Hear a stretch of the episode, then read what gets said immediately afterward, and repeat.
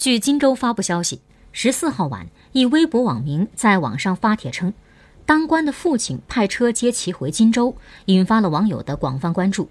经连夜调查，已证实该微博网名真实姓名何浩，其父何延坊系荆州市商务局市场运行科科长。十四号，何浩在天门完成规定隔离期后，通过其父何延坊的私人关系，联系一辆由天门来荆州采购物资的顺风车返回荆州，途中在微博上发表相关言论。